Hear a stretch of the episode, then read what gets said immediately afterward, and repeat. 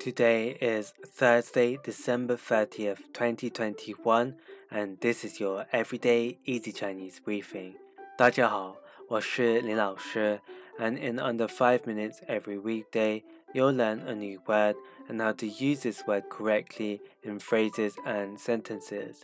As it is fast approaching the end of the year 2021, today's word of the day is nian. Nian which is a noun that means year. Let's practice by making different words, phrases, and sentences with 年. The first word is 年底,年底, which means end of year. Let's look at each character of this word. 年 means year and 底 means end. A way of using it in a sentence is 这么快就到年底了。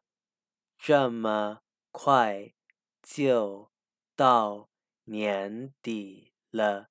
The end of the year has come by so quickly.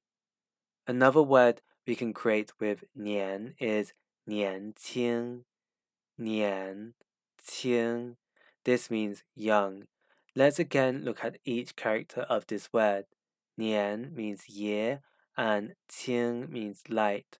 A way of using it in a sentence is 我们还年轻，我们还年轻。We are still young. I like to tell myself this every time it turns into a new year. Finally, we can create the word 明年,明年, which means next year.